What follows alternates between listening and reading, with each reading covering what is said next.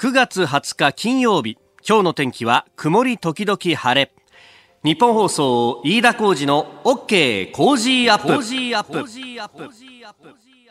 朝6時を過ぎました。おはようございます。ニッポン放送アナウンサーの飯田浩二です。おはようございます。ニッポン放送アナウンサーの新行市佳です。ニッポン放送飯田浩二の OK! Cozy up!。この後8時まで生放送ですえー、今の有楽町の気温が20.6度、はい、なんかね昨日もカラッとした感じのお天気で、うん、あ秋が来たなというね。そうですよね。外に出るのも本当なんか爽やかで気持ちがいいなという感じでね、はい、スポーツの秋がやってまいりましたよいよいよ。そうですね。ねまあいろいろ秋はありますけどね。う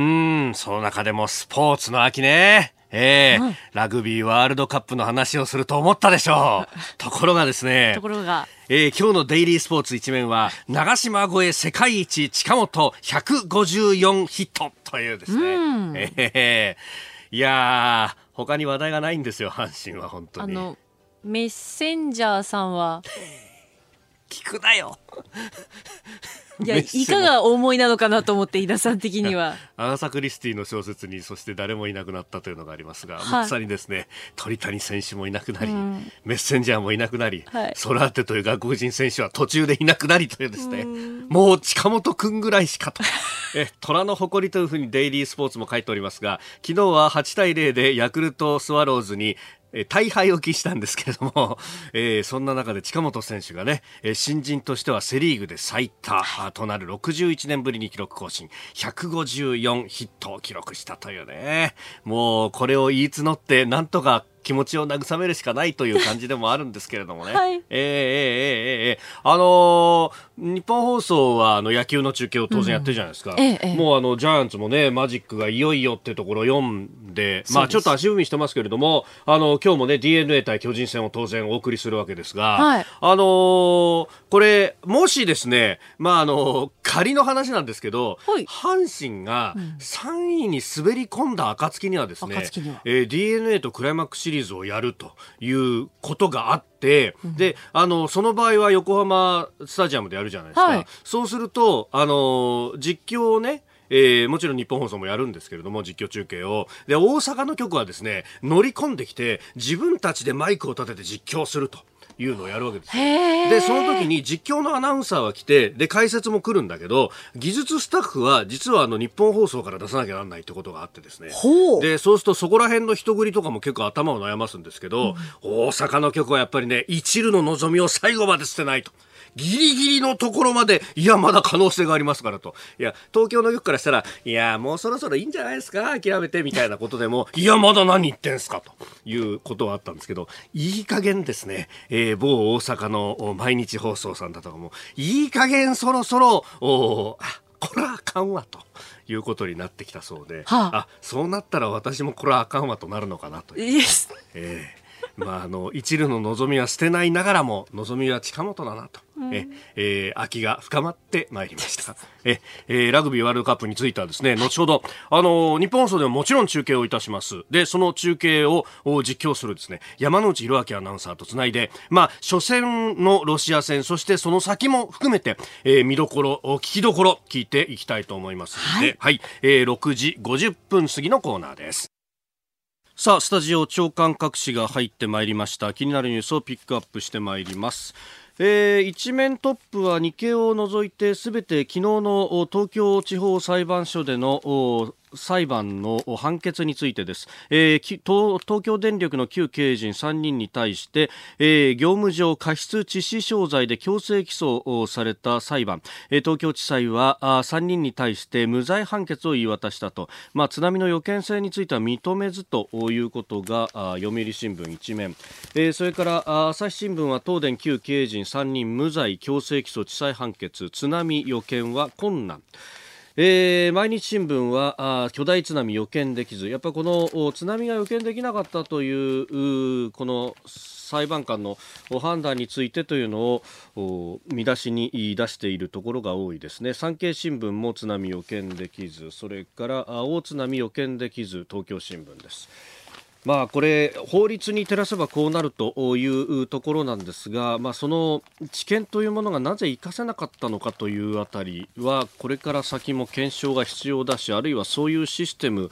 であったりとかを中に入れる方法、まあ、再発防止ですけれどもそれをどう具体的な形にしていくのかというのがこれから問われるんだと思います。まあ、これについても後ほど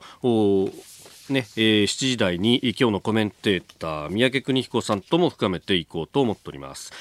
それからあの社会面に各紙出てるんですけれども先ほどね新業アナウンサーも読んでくれた埼玉市の見沼区の集合住宅で小学4年生の新藤亮介君の遺体が見つかったという事件、えー、義理の父親逮捕と。そして、えー、殺害もほのめかすような供述もしていると。でこれ動機についてもいろいろと、まあ、すでに警察からね、え、情報が出ておりまして、え、読売新聞が結構詳しく書いてるんですけれども、え、殺害の関与についてこの無職、新藤祐介容疑者32歳が逮捕されておりますが、えー、本当の親じゃないと言われ腹が立った首を絞めて殺したという趣旨の話をしていると県警慎重に調べているということであります。まああのー子を持つ親としてはこう衝撃的な事件でもあるし、まあ、一方でこの義理の父親が、えーまあ、妻の連れ子に手をかけるという事件が本当に相次いでいるという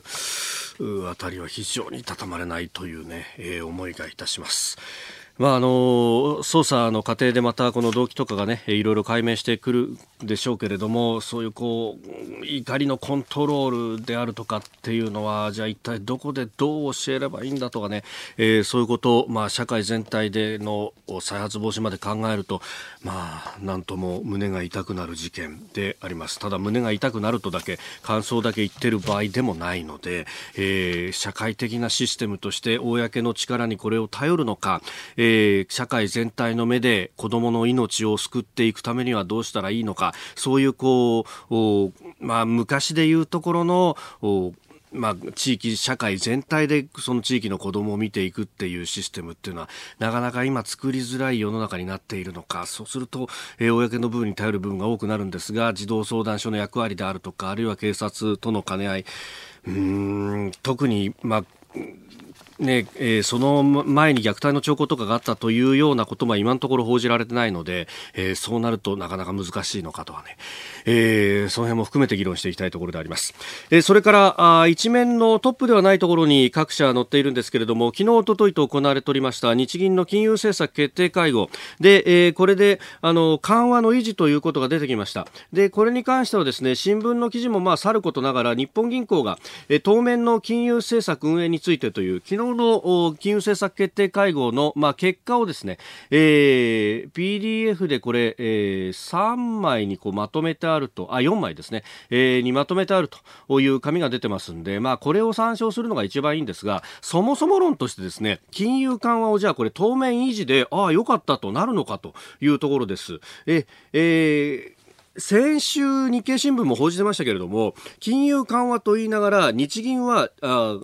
裏でちょろちょろとですね、金融緩和を縮小しています。で、これがどのぐらい縮小してるかというと、ピークには年間80兆円をめどに買い取るっていうふうに金融をどんどん緩和していくと言っていた日銀がですね、今足元で年間20兆も買ってないと。実は金融緩和、アベノミクスを始めた当初の基準にすでに戻っているという話があって、え、ってことはもう緩和してねえじゃんっていうのが1点。で、さらにですね、先行きの我が国経済はというふうにこれ、えペーパーにも書いてあるんですが、要するにですね、消費増税の影響も整備で、これから先どんどん景気は良くなるんだって書いてあるんですよ。冗談じゃねえ。こんな大本営発表をですね、シャーシャーと日銀が出してるっていうのは一体どういうことだと、数字で出してみろって話で、個人消費は冷え込んでいる。海外への輸出も冷え込んでいる。輸入も冷え込んでいる。いいところがないのに、どうしてこれで景気が良くなるっていう風に、イケシャーシャーと、あの偉い人たちが、頭のいい人たちが言えるんだっていう話なんですよ。東電の話と変わってねえだろうと。結局、数字を自分たちの結論にいいように作り変えるなり、レトリックでこうやって解き伏せるってことしかやってない。東電と日銀変わんないじゃないかっていうのがですね、えーー、今日私が新聞を読んで、えー、そしてこのペーパーを見て思ったところなんですよ。こういうことやってたらどうなるか、不景気で苦しむのは庶民であって、またあのデフレの時代のですね、えー、経済的な要因で自殺する人が増えてしまうというところに戻ってしまうのかっていう、今瀬戸際に来てるような気がするんですけれどもいかがでしょうか？あなたの声を届けますリスナーズオピニオンニュースについてご意見をお待ちしております。今朝のコメンテーター外交評論家三宅邦彦さんです。取り上げるニュースですが、有志連合構想、そして東電をめぐる昨日の判決、イスラエル総選挙、えー、千葉について、さらに日朝関係も取り上げてまいりましょう。さあ、次第のコメンテーターは外交評論家、三宅邦彦さん、ニュース深めてまいります。今日もよろしくお願いします。お願いします。ラグビーワールドカップ。そうね。ねついに始まりますね。え、この日に三宅さんとやるってなんかすごい僕、運命みたいなのもあるなと思って。あの、ワールドカップをこう、日本に引っ張ってきた一番のきっかけって、うん、あの、イラクで亡くなられた奥大使だったと。で、ね、その奥さんが亡くなった後に入られたのが三宅さんだったっていうね。あイラクにね。イラクに。まあ僕はアラビア語ですから。ああ、なるほど。そら、そうはいかん。改めまして、おはようございます。日本放送アナウンサーの飯田浩二です。おはようございます。日本放送アナウンサーの新業一華です。あなたと一緒にニュースを考える飯田浩二の OK 工事アップ。7時台はコメンテーターの方々とニュースを掘り下げてまいります。今朝のコメンテーター、外交評論家、キャノングローバル戦略研究所研究主幹、三宅邦彦さんです。おはようございます。よろしくお願いします。ますえ三宅さんには番組エンディングまでお付き合いいただきます。では、最初のニュース、こちらです。有志連合構想アメリカが同盟国に海上監視体制の計画を提示。イラン近海の中東ホルムズ海峡の安全確保に向けたアメリカ主導の有志連合構想をめぐってトランプ政権が11月に艦船55隻による海上監視体制の実現を目指す計画を同盟国友好国に示していたことが分かりました。これまで有志連合に参加を表明したのはイギリスやサウジアラビアなど5カ国にとどまっておりまして日本政府は態度表明を保留しております。ということなんですが、今週1週間の動きを見ると、はい、あのサウジアラビアの石油関連施設に、まあ、攻撃があった、ね、そのイエメンの武装組織なのか、アメリカはイランそのものが攻撃したと言っている、うん、ちょっときな臭くなってきました。まあねあの常識的に考えてですね、うん、イランが知らないはずはないと思っています。あれだけあのまあ、ミサイル等々の残骸がありますよね。はい、そして、えーまあ、イラン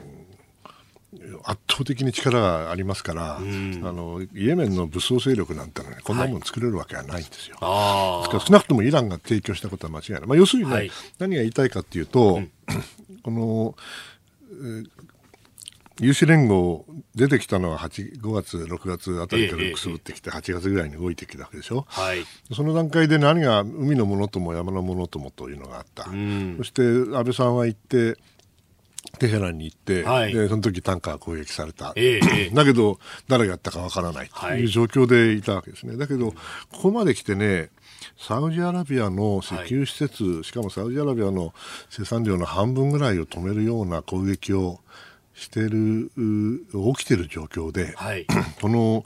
有志連合構想の僕は意味も変わって、少しずつ変わってると思うんですね。えー、ですからその意味ではあのやはりイランに今まではまあある程度気兼ねをしたのかもしれないけども、はい、私はあの最後は日本の国益は何かということを考えなきゃいけない。日本の国益は何かというと、はい、やはり東アジアからインド洋を通ってペルシャンまで行って、うんはい、そしてそこでエネルギー、特に原油の8割、9割をそこから取ってきてるわけですから、はい、そこがあの万が一、イランとサウジアラビアの戦争にでもなってね、で両方で相打ちして、石油施設ぶっ壊したらどうなるんですか、石油来なくなるんですよ。そうですね。それを うんやはり回避しなきゃいけないというのは一番大きな問題だと思いますから、でこんな状況で果たして、イランに気兼ねばかりしていていいのかなと、うん、イランはもっとあの否定するならばね、はい、それそうじゃないってことをはっきりと、えあの示すべきだと思うし、うそれがあのできないんだったら少なくとも方針派に対する、はい、他のいろんな武装勢力に対する支援も含めてね、見直すとかそういうことを考えてくれるんだったらともかくですよ、はい、全く何もしないで、えこのままあの行くとですね私は非常に不安定な状況になると思うので。やはりそろそろ日本も本気で物事を考えなきゃいけない。ただ、うん、じゃあ日本があの海上監視体制とはいえ、まあ、海は広いですからね、はい、あのイエメンの沖もあるし、えー、ペレシャンに別に入る必要もないかもしれないし、分担で55隻なら55隻で11月までにということであれば、はい、まあ、淡々と状況に応じてあのイランとの関係よりも、はい、やはりあの地域の安全を見ながら、考えるべき時期に来てると思います。うん、なんかイランが、どうなんでしょう、ここへ来てそのいろんな、まあ、船に穴開けたりとか、今回の油田のこととか、はい、強硬になってきてるって感じなんですか？いや、これはあの私の持論は、強硬派の関東軍っていうのがどっかにいてね、それは悪さやってるんだと思いますけども、もちろん証明のしようがないんで、なんとも言いませんが、あのこのままいくと、どんどんどんどん付き上がる。アメリカはボルトンさんがいなくなって、はい、もう戦争する気なくなってるから、えー、やっちまえということかもしれない、これ非常に危険だと思います。はい、おはようニュースネットワーク。東京有楽町日本放送キーステーションに全国のラジオ局21局を結んでお届けいたします。時刻は7時11分をになるところです。おはようございます。日本放送アナウンサーの飯田浩二です。今朝のコメンテーターは外交評論家の三宅邦彦さん取り上げるニュースはこちらです。福島第一原発事故をめぐる裁判東京電力の旧経営陣3人に無罪判決。東京電力の福島第一原子力発電所事故をめぐって業務上過失致死傷の罪で強制起訴された勝俣恒久元会長ら旧経営陣3人全員に対し東京地裁は昨日無罪判決を言い渡しました。裁判の争点となった巨大な津波を予測できたかについて東京地裁は津波を予測する可能性がおよそなかったとは言い難いとした一方で津波の予測に関する具体的な証拠や信頼性はなく原発を停止するほどの巨大な津波の予測ができたとは認められないと否定。その上で3人は責任を伴う立場にあったが刑事責任を負うことにはならないと判断したということです。もともと検察が2度不起訴とい。う形になって、はい、今回はあそこから、まあ、もう一度ね、えー、検察審査会を経て、うん、そうですね。えー、という裁判の流れです。まあ法律の世界と、はい、それから一般国民の世界あの誤解を恐れずに言いますけどもやはり国民感情のどっちを優先するかなんだけど国民感情もあれば、はい、法律の世界のロジックもあるわけですよね。これ業務上過失致死ということは過失、まあ、あの刑事裁判問う場合に刑事責任を問う場合には、はい、当然故意か過失がなきゃいけないわけでね。これ過失があるかどうかすなわち予測できなかったことは過失なのかということになりますよ。はい昨日実はあの韓国に行ってましてね。で韓国でほら例の玉ねぎのおっさんがいるじゃないですか。あの法務大臣,、法務大臣の話ね、はい、まあ、これもあのある意味で国民感情なのか、えー、検察を、まあ、悪者になってるんだけど今は、はい、法律の世界かということで同じ、まあ、世界中どこでもねあの民主主義の国家であればあることですよ。はい、うん私は日本には、まあ、韓国の内容のことを言うつもりはないけれども日本にはやはり司法権いい意味で独立をし、うん、そして、えーまあ、昔大津事件というのがありましてね、うん、あのロシアの皇太子が切りつけられて、はい、それで、まあみ、みんな心配してね、えー、えー、極刑にしろとかなんとか言ったんじゃなかったかな、はい。えー、それは裁判所はもちろん認めなかった、はい、財形法定主義ですからね、えー、法律があってそれで裁かれるわけで人間の、まあ限界というか、国民感情はあるかもしれない。いろんな思いはあるかもしれないけども、うんはい、それを、で、あの、左右されてしまえばね、法律的な判断が。それは、基本的にあの、裁判、もしくは司法の政治家になると思うんですよ。はい、それが長い目で見たときに本当にいいのか、毎回毎回国民感情で流されて、そして法律の本来あるべきに、すべての人間に対して同じように厳しくいくという原則にね、はい、えーうん、照らして本当にそれでいいのかという議論は常にしなきゃいけない議論だと思うんです。あの経営責任はもちろんあるし、はい、そして東京電力、実際にあの福島第一にも行ってまいりましたけど、うん、それは彼らはもう、それは責任を感じて、うん、ものすごい一生懸命やってますよ、やってる人はね、現場の人たちは。ね。はい、ですからあの、だからいいということにはならないけれども、うんうんうん、この経営陣の経営責任というものと、はい、会社としての責任というものと、えー、それから刑事責任。それはやっぱり微妙に違うんだろうなと。ですから私は自身はあの誤解を恐れずに言いますけれども、はい、この裁判の内容は、まあ、どちらかといったら妥当と言わざるを得ないかなと。気持ちはわかりますけどね。えー、だってあのひどいとは思うけども、はい、なかなか難しい判断だと思いますよ。結局その法律と照らしてっていうところが当然出てくるわけですよね、えー、裁判司法の場というのは、法律を国民感情でコロコロ判断変えたら、はい、それはあのやはり法の安定性というものにまで影響を及ぶ可能性があるんで、私はちょっと慎重であるべきだと思ってます、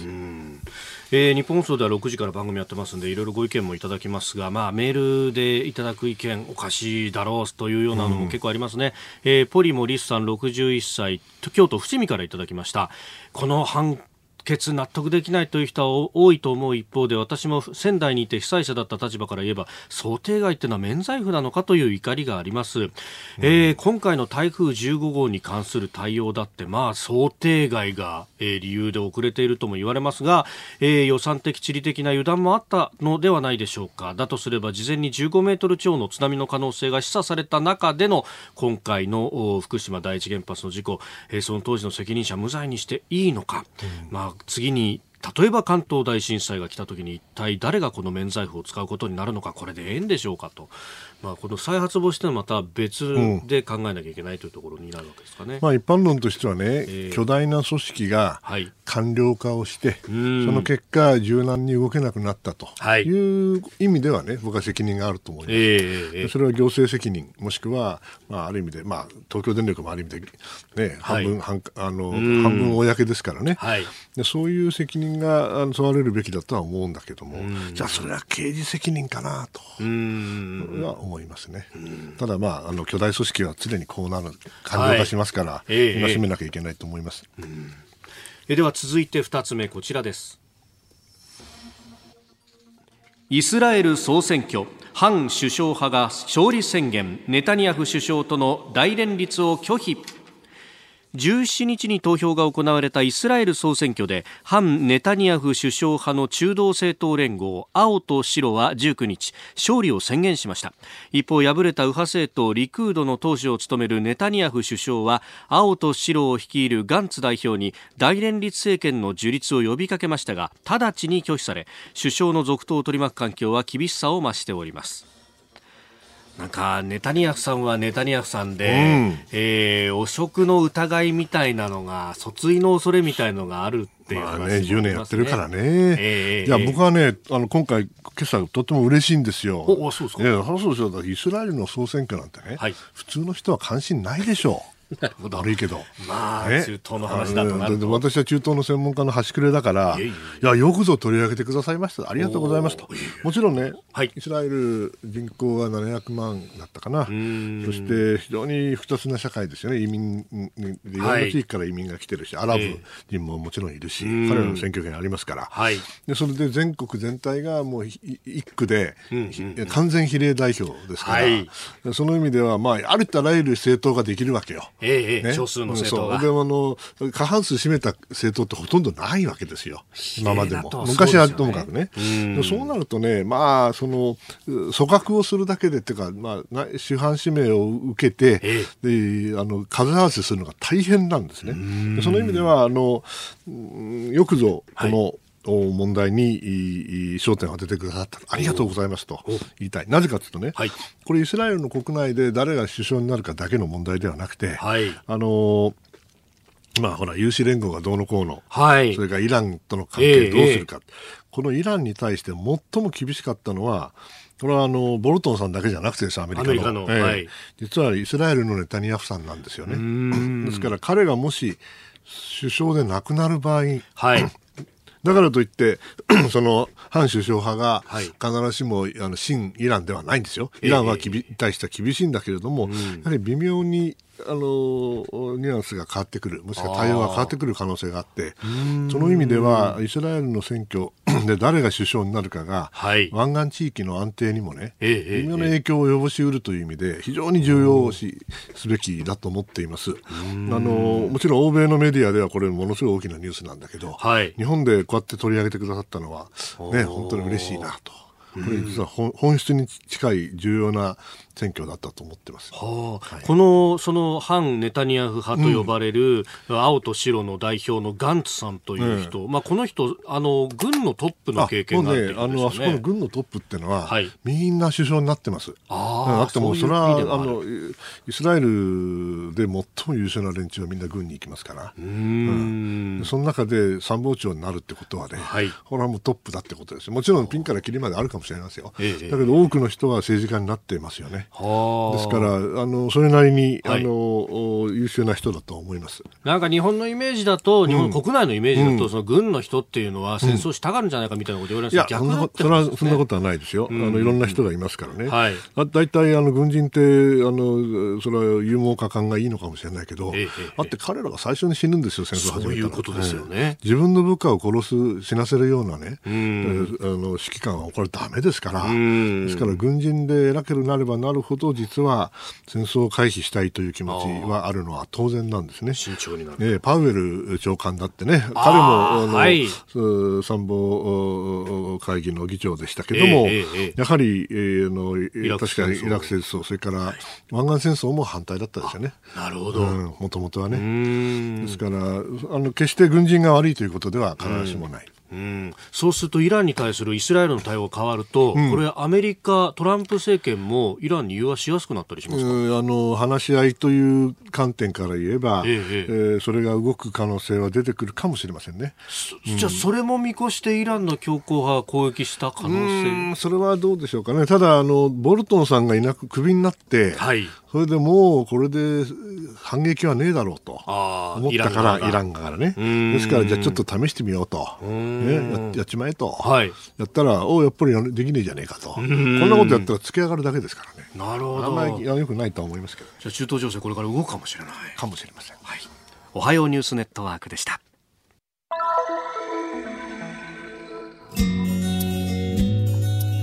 時刻7時26分です台風15号の影響で千葉県一部地域では停電断水が今も続いております。日本総では千葉県にお住まいの方のために今知りたい情報役立つ情報をお届けする千葉情報ネットワークをお送りしております。この時間南房総市について、えー、昨日現地を取材した日本放送報道部畑中秀也記者に入ってもらいました。よろしくお願いします、はい、よろしくお願いします。さあ今の状況というのはいかがでしたそうですね。東京電力のホームページによる最新の数字では千葉県内の停電は今1万8900件。で私が取材しました南房総市は2600件、まあ、およその数字ですけれども、はい、昨日の段階で南房総市はおよそ4400件でしたから、まあ、こう見ますとかなりこう急ピッチで復旧しているという感じがしますね。はい、で道すがらもやはりあの屋根がブルーシートで覆われた家ですとか、えー、あるいはもう跡形もなく倒壊したビニールハウス至る所で見られましたけれども、電柱の倒壊これはまあほとんどなくなっております。そうですはい、まあ私が見た限りでは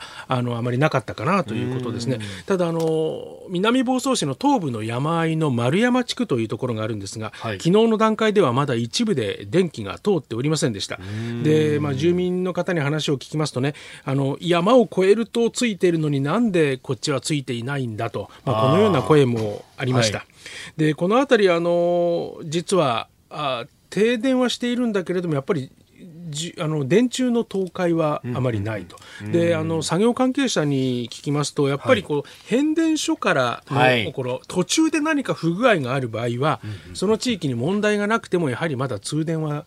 できないとこういうふうに話しておりました、まあ、こういう話聞きますとやっぱり思い出すのがあの東日本大震災の時の計画停電ですよね、はい、えー、えー、やっぱりあの送電網が複雑かつか独特な感じになっておりますからやから隣がついてるのにこっちはなんでだね、ね、通り一本挟んでみたいなね、はいはい。まあ、そういうことがありましたから、まあ、そういった状況で、えー、まだ停電が続いているところもあると、まあ、あのイライラがこう募っている方もいらっしゃるという状況ですね。はい。まあ、一個一個直していかないと、はい、そうですよね。だから、一つでもピースが外れちゃうと、もうそれだけでその先は全部ダメっていう。はい。ねえ、これだから時間かかりますよね。まあ、今、1万6千人体制で今、懸命の復旧が続けられておりますし、はい、またこの丸山地区では、あの、中には介護施設、デイケアセンターもあるんですが、ここでは電源車で、はい、あの、電気の供給を行っているということです。はい。これ、今度また週末、雨予報じゃないですか、はい、まあ、一応日に、ね、ブルーシートは張ったとはいえ、この先はちょっと心配ですよね、うん、そうなんですね、あの南房総市ではやはりあの今、一番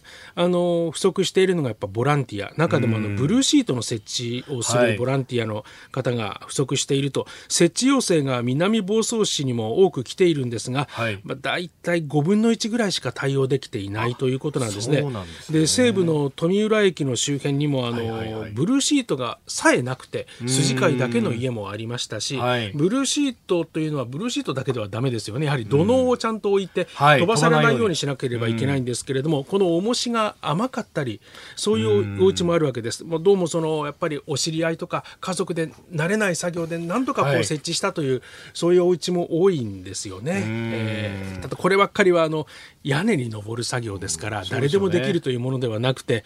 あの技能が求められますからそのあたりはその南房総市でもちょっと頭を悩ませているところでありますね、はい、南房総も確か社会福祉協議会中心になってね、はい、ボランティアの受け入れっていうのはやってるはずですよね、はい、あの当初はあの市内だけの人を募っていましたが、今はもう市外の方も、あの募っているということですからね、あの以前あの市長が出演された時も、あの軽トラックで、あの来て来てくださいというような呼びかけもされてましたけれどもね、はい、もう一つはやはりあの災害ごみ、これから多くなってくると思われます。あの南房総市役所の東側の駐車場にこのゴミの集積所がありました、まあ、これ仮置き場なんですけれども、はい、ここにはあの大量の瓦ですとかトタン屋根とかコンクリートブロック畳それから倒木の樹木。これが今分別されて積まれている状況なんですけれどもちょうどあの3連休になりますとね、はい、やっぱりあの片付けてね。後片付けもだんだん本格化してきますから、うん、ゴミの量が飛躍的に増えてくると思います。まあ、そういった中で、まあ、そこは仮置き場だったんですがそれをいかにこう処理を回転早くしていくか、まあ、これが一つのこう課題になってくると思います。ちょうどあのお家の中を覗きますともうあのゴミ袋を満杯にしてもうあのこの後あの捨てる状況というね、うん、そういうお家を何軒も見ましたから、まあ、今後はそういったこともねあのちょっと課題になってくると思いますね、はい、今日もこの後取材なんですよね。はいあのちょっと向かいます。はい、はい、はい、ちょっと、あの、体気をつけて。わ、かりました。はい、はい、えー、日本放送報道部、畑中秀明記者に入ってもらいました。ありがとうございました。失礼しました。今朝のコメンテーターは外交評論家の三宅邦彦さんです。引き続きよろしくお願いします。続いてはここだけニューススクープアップです。いやついてます、ね、もうね。はい。ね。ね。これですからね。これです。はい。はい、それでは参りましょう。この時間最後のニュースをスクープアップできたね。抜き打ち。あから無理だ。歩み寄れぬ日朝関係元自民党副総裁の故金丸信さんの次男で、えー、平壌で北朝鮮のソン・イルホ大使と面会した金丸信吾氏は、えー、19日、えー、北朝鮮から北京に到着し取材に応じました。金丸氏によりますと安倍総理が提案している前提条件なしでの金正恩朝鮮労働党委員長との首脳会談について孫氏は核・ミサイル・拉致問題を必ず話すと言っている。条件付きとしか思えないと指摘したということです。なんだかこの金丸氏の訪朝っていうのが、バカに大きく報じられたりなんかしていてカメラも入ってますね、金丸さんってあのお父さんのね、はいはい、昔若い頃お会いしたことあるんですよね、えー、これはねあのいい意味でね、はい、こうすっごい怖い怖いっていうか威厳があってね、えー、シーラカンスみたいにねこう無表情なんだけどボソボソボソって喋るんだけど、えー、それでもうあの私ハートが聞き返したらすごい周りの人に怒られたというあ。のすごい迫力のある政治家だったんですよね。で彼が北朝鮮に昔行った時に確か僕が記憶が間違ってなければね、はい、いや北朝鮮って意外と難しいんだねとかおっしゃったって言うんですよね。いやこれねあの、まあ、親子で行かれるっていうのはそれはいいのかもしれないけど、まあ、ど何して行かれたか知らないけども、うんうん。はい、結果的にですよ、ええ、結果的にこれ北朝鮮に利用されてるんじゃないかなと。いう気がするんですよね。要するにあの条件、うん、絶対条件なしっていうけど条件ついてるじゃないかとか、それは大きなお世話なんでね。ね。ほらあの拉致問題話に決まってんだから、はい、から拉致問題についてもそれ条件つけませんよって言ってるだけであって、えー、無条件だったら話すことないじゃないですか。ですからまあそういう意味ではちょっとねあのいろんな人がえー、北朝鮮に今行ってるようで、はい、ということは私の経験からいくと一度しか行ったことないけども、えーはい、あれ何らかの理由理由があってあの呼ぶわけですよね。もしくは声かけるんだと思うんですよ。はい、ということはね、まあ、もしかしたら北側はですねやっぱり日本とこれ逆に話したいんだなと、えー、ああ、うん、じゃなかったら声かけてそう無視しないんだから無視するなんて言ってたんだからね昔は。そうですよね、ね、無視してないんですよ。いや確かここのところそのまあ金丸さんのまあ次男の方もそうだし、うん、あと日本医師会からも、まあ、元国会議員の人たちも含めて、うん、包丁団が出るなんて話が出たりとか、まあ、もちろん善意で行かれるんだと思思いますけれども、えー、結果的に利用されてるんだとしたらね、それは残念だなと思いますし、まあ、今、アメリカとの関係も決して良くないしね、はい、年末まで何も動きませんよ。年末まで待つって北朝鮮言ってるんだけど、はい、待つのはいいけど、じゃその後どうするのと、比較かなんかする気ないんでしょと、あんたたち。だったら来年どうするのと、もう大統領選挙になりますよね、はい、そしたら北はだんまりで、おそらく結果、待つんだと思います。あ大統領選の結果まで、ということは何が起きるかというと、ずっと、はい非核化ができなくて、ええ、核ミサイルができちゃうと。いうだけのことですよね。ですからそのそろそろ彼らも困ってきて、はい、次の手を打ち始めてるのかなという意味では、まあ、あの理解できないわけではないけれども、はい、まあ、あんまりねこれを大々的に報じる方も報じる方だなと実は思う時もありますよ。まさに思うツボじゃないですか向こうの。まあ、向こうはもう、その突破口として日本をそう、そしていろいろなあのメッセージを刷り込んでるわけですからね、はい、えー、えー、えー、もう少し譲歩してから喋った方がいいんじゃないの？と、うん、北側が譲歩して、そう、うん、そちょっとまだあの飛びつくのは早いんじゃないかなという気がしますけど、でも、一つの動きが見えて、面白いなと思いますけども、慎重に慎重に慎重に慎重に。やるべきだと思います。あのアメリカの、まあ、対北朝鮮交渉も含めて、はいえーえー、まあ、あの国務長官はポンペオさんがやってますけれども、大統領安全保障担当補佐官が、えー、オブライエンさんという方に変わるという話です。ねまあ、はい、人質問題やってたんでしょ、えー、だけど、聞いたことないしこれ元弁護士ですよね、はい。うん、つまりあの外交安全保障ほとんど知見がない人ですね。ということはトランプさんは自分の思い通りやるということですよね。ですからその意味では、まあ、状況はあんまり良くないね。アメリカの状況もね。だってこんなんだったらあれじゃないですか。司令塔ななしに等しいじゃないですか。トランプさんが司令塔っわけいかんでしょ。う。うえー、ですからアメリカも迷走してるっていうことですね。あまあ、でそんな中で、まあ、朝鮮半島問題、拉致問題、日本が取り組もうとすると、うん、で韓国のムン・ジェイン政権もあの調子であるということを考えると。しんどいですよね。うん、でもまああの、こうやってね、はい、えー、いろんなところにちょっかいを出してきて、えー、いろんな人をあの声かけてみたりしてるということは、はい、そろそろ北朝鮮も何かしなきゃいけないなと思っている可能性は、僕はあると思いますから。これそれは国連の制裁もある程度効いてるっていうふうに、あもちろんそうですよ。でアメリカとの関係はこれ全然展望開けてないでしょ。はい。ね、それは、パムンジャムでね、写真撮るのはいいけどね、えーえー、別に観光写真撮る撮ってるわけじゃないんだから、うん、その意味では北にとっては、経済制裁をなんとか解除してもらいたい、もしくは少なくとも ある程度部分的にも解除してもらいたいと思ってると思うから、チャンスではあるのかもしれませんよ。うんえー、日朝関係、まあ、朝鮮半島情勢についてお話しいただきました。このコーナー含めポッドキャスト YouTube ラジコタイムフリーでも配信していきます。番組ホームページご覧ください。